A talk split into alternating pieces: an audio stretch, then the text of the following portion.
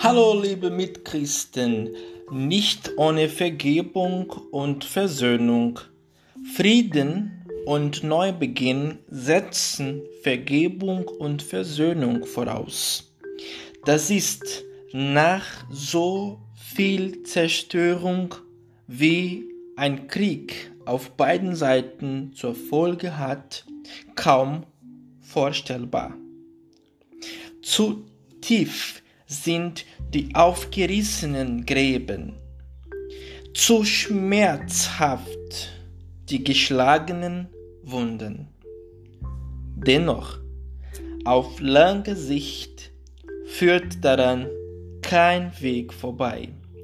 Wir sind gewohnt, Konflikte zu analysieren, herauszufinden, wer schuldig ist und in welcher Weise Schuld ausgeglichen, gesühnt werden kann.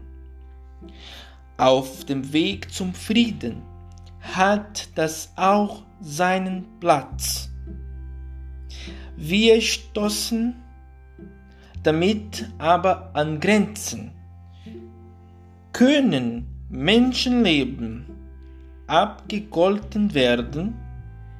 Wie können Opfer gesühnt werden?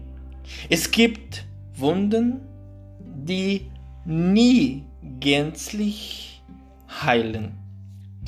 Wenn Jesus zu einem seinen Jüngern sagt, empfanget den Heiligen Geist, denen ihr die Sünden erlasst, denen sind sie erlassen, denen ihr sie behaltet, sind sie behalten.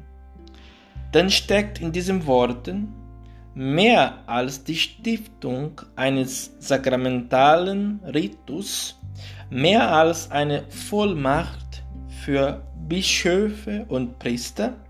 Es ist ein fundamentaler Auftrag zur Vergebung und Versöhnung für alle, die sich für seinen Weg entscheiden. Dass dieser Weg nicht einfach ist, erleben alle, die bereit sind, ihn zu gehen, sobald es um mehr als um Kleinigkeiten geht, fordert er unsere psychischen und manchmal auch unsere physischen Kräfte. Versöhnung wird erst glaubwürdig, wenn die Schuld eingestanden und der angerichtete Schaden nach Kräften ausgeglichen wird. Die österliche Freude, dass Christus auferstanden ist, tut uns gut. Sie darf aber nicht dazu führen, dass das Schreckliche, das am Karfreitag geschehen ist, verramlost ist, verramlost wird. Auferstehung ist ein Neubeginn, der das Vergangene zurücklässt und gemeinsam in eine gute Zukunft aufbrechen lässt. Jesus gibt uns dazu seinen Heiligen Geist. Gelobt sei Jesus Christus in Ewigkeit. Amen.